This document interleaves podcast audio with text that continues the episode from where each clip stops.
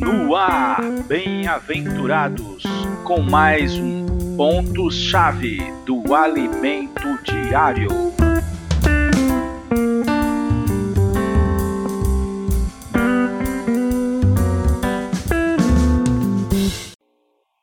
Olá, bem-aventurado. Chegamos ao sábado da nossa semana 4. Lembrando o tema da semana, a realidade da vida da igreja.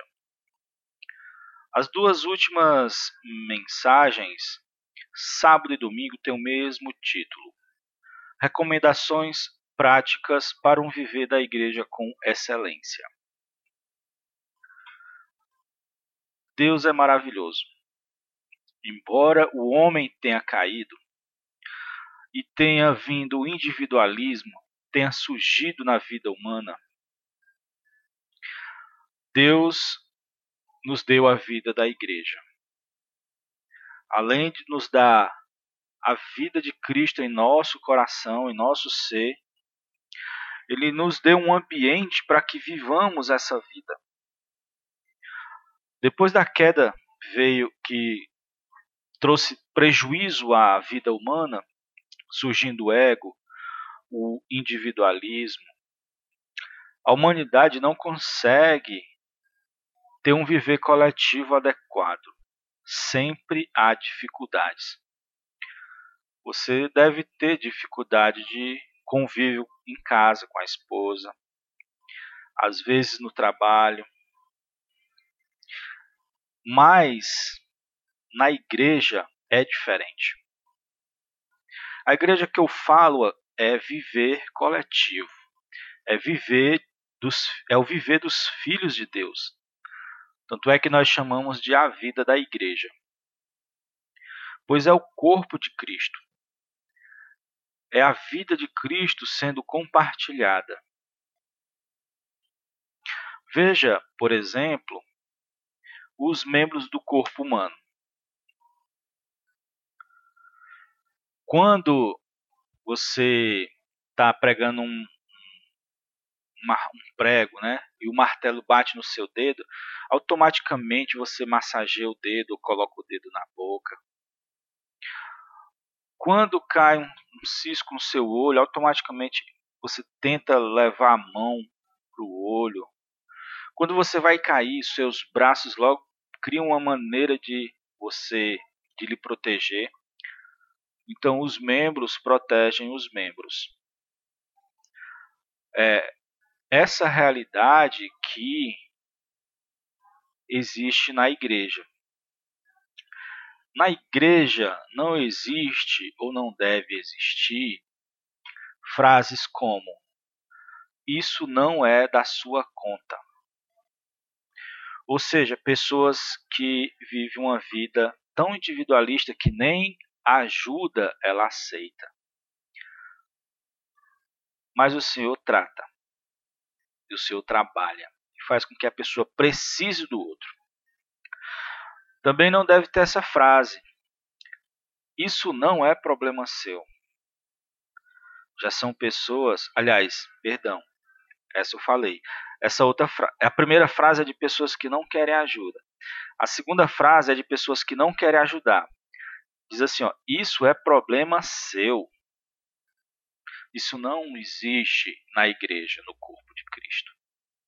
Nós estamos sempre interessados na vida do outro, não para fofocar ou para criticar, mas para ajudar.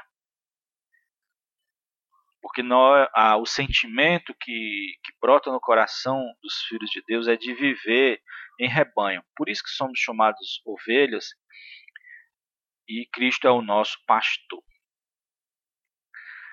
E além da, de termos a vida de, divina fluindo dentro de nós, temos ainda a palavra para nos, para nos dar orientações. Vamos ler é, é, Filipenses 2, por exemplo. Filipenses capítulo 2, versículo 3 e 4. Nada façais por partidarismo ou vanglória, mas por humildade, considerando cada um os outros superior a si mesmo. Existe isso no mundo? Considerar o outro superior existe ao contrário, as pessoas acharem-se superiores. Versículo 4: Não tenha cada um em vista o que é propriamente seu, senão também cada qual o que é dos outros. Isso existe na igreja. Uma igreja, mesmo uma igreja com irmãos bem novinhos, há sempre é, práticas que revelam que Cristo está ali. E à medida que elas crescem, mais Cristo vai aparecendo.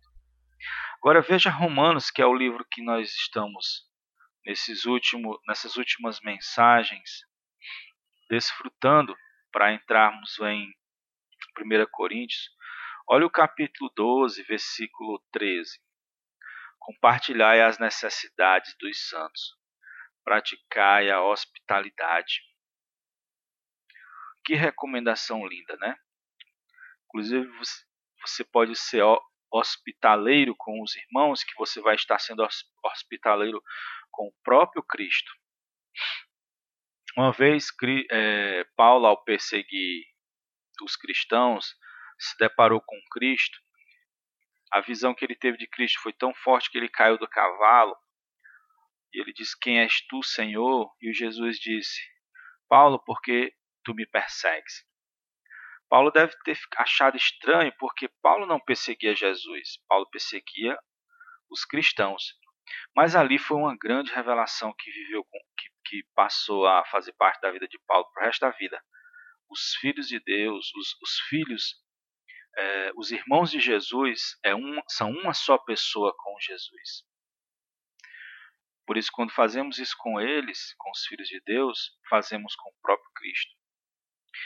E o versículo 14: Abençoai os que vos perseguem, abençoai e não amaldiçoeis. Que recomendação, né? Parece difícil, mas é possível. É possível por meio do amor. E Deus é amor. E Deus é gratuito. Então esse amor é gratuito. É só buscar, é só pedir. Versículo 15. Alegrai-vos com, com os que se alegram e chorai com os que choram partilhar tanto as dificuldades como as alegrias com as pessoas. Do 16 ao 21 também, muito rico. Eu queria que você lesse a sua Bíblia e percebesse quão maravilhoso